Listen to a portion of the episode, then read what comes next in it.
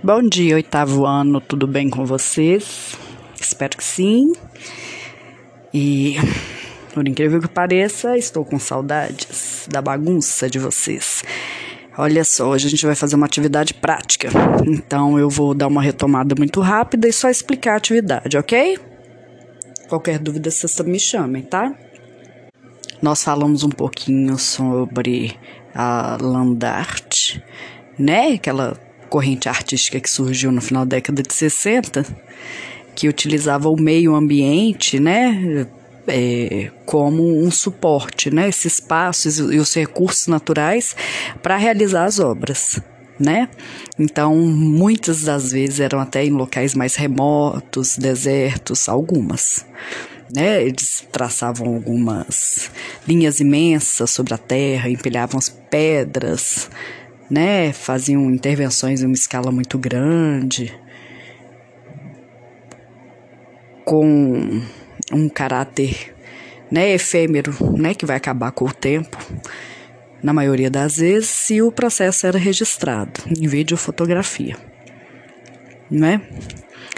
É, a partir das imagens e dos vídeos que a gente viu, que por sinal são muito bonitos, né, muito legais, vocês vão fazer atividade prática. Claro, no nosso contexto de pandemia, no nosso pequeno universo dentro de casa.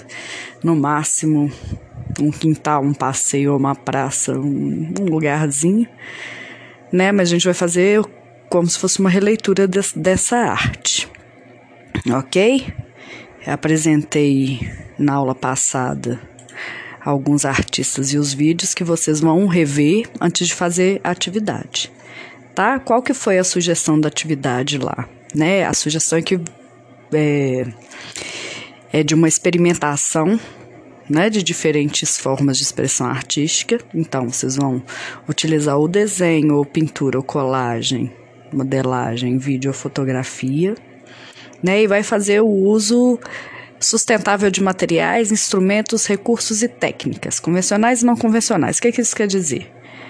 Vocês vão usar os elementos da natureza com os elementos técnicos que vocês julgarem melhor. Pode ser usar o elemento, elemento, os elementos da natureza sobre uma fotografia, fazendo uma intervenção ou uma colagem, é, fazer um desenho e inserir os elementos naturais, só os elementos naturais, tá? Tem que usar elementos da natureza.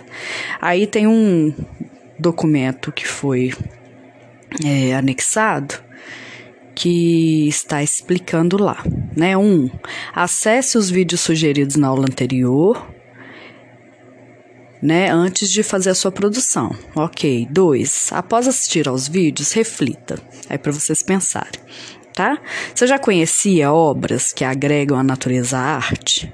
Qual que foi a impressão que vocês tiveram, né? O que que vocês sentiram ou acharam dessa arte feita na natureza? Né? Você achou interessante ver as obras de artes fora, né, dos lugares convencionais das obras, na parede, né, nos museus, nas galerias. Aí é três. Na sua opinião, a land art traz como consequências a preservação ou a degradação do meio ambiente? Isso é para vocês pensarem. Sempre quando eu pergunto isso na sala, tem um lado e outro, assim. Às vezes tem uma obra que a gente tem até que pesquisar para saber como que o artista fez, para ver se não teve nenhuma consequência ruim para o meio ambiente, tá? Então vocês pesquisem se for o caso.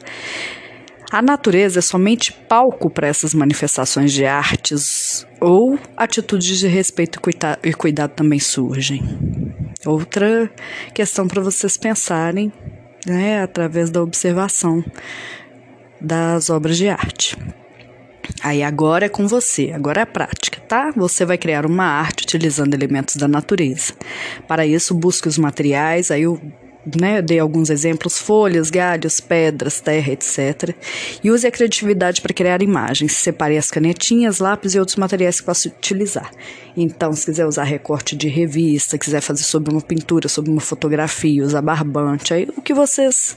O que vocês tiverem na cabeça. Dei alguns exemplos, tá, gente? Exemplos simples que a gente consegue fazer facilmente, vocês verem que não é tem nenhum mistério, não é um bicho de sete cabeças. Mas não precisa fazer nada igual, são exemplos, né? Dei exemplos de onde a gente mistura folha seca com desenho, né? Umas esculturas, usando só pedra, fazer um recorte na própria folhinha, tá? Podem pesquisar mais aí também, terem ideia e enviem para a professora que eu vou fazer um. Vou unir todos os trabalhos e vou fazer como se fosse uma exposição virtual aqui pra gente. Não vou colocar o nome para vocês querem à vontade aí, a não ser que vocês falem, professora, pode colocar meu nome, ok? Um beijo grande e até breve.